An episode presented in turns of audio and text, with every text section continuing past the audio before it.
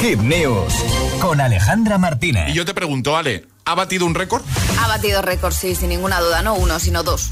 ¿Sí? Ayer, 21 de junio, a la una de la tarde, Sí. se ponían a la venta las entradas, las entradas generales para sus conciertos de la gira Alfa Tour que va a hacer en España, ¿vale? Sí. Eh, a partir de octubre, A la una, ¿eh? a la una de la tarde. Vale. Bueno, pues en cuestión de, de segundos, un minuto, arraso en Madrid y Barcelona llenando el Wizzing y el Palau Sant Jordi.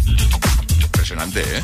impresionante la grande, cantidad grande. de gente que entran tanto en el Wizzing como en el Palau, pues en nada, en cuestión de, de un minuto agotó todas las entradas y claro, Aitana no ha tenido más remedio que anunciar segundas fechas Bueno, bien, para, bien, para bien. conciertos en el Palau San Jordi y el Wizzing. En Barcelona actuará el 12, que era la fecha prevista inicialmente Sí. y además ampliado al 13 de octubre de este 2023. Y en Madrid será el 6 de noviembre, primera fecha, y la segunda fecha que ya ha sacado el 7 de noviembre. Todavía no se pueden comprar las entradas hasta la semana que viene. La pero semana vamos, que viene, vale. La semana que viene, pero vamos, ya te digo que... Van a volar también, claro. Que empecemos a hacer cola virtual, si se puede hacer, porque van a volar seguro.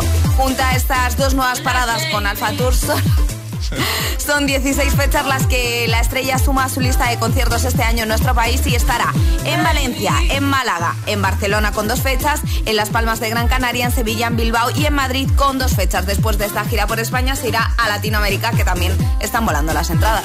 Perfecto, lo dejamos todo como siempre en hitfm.es. ¿Vale? En el apartado del agitador lo tienes todo. También tienes ahí un apartado de Charlie Canta. No, pero lo podríamos hacer. Podríamos hacerlo. Perfectamente. ¿eh?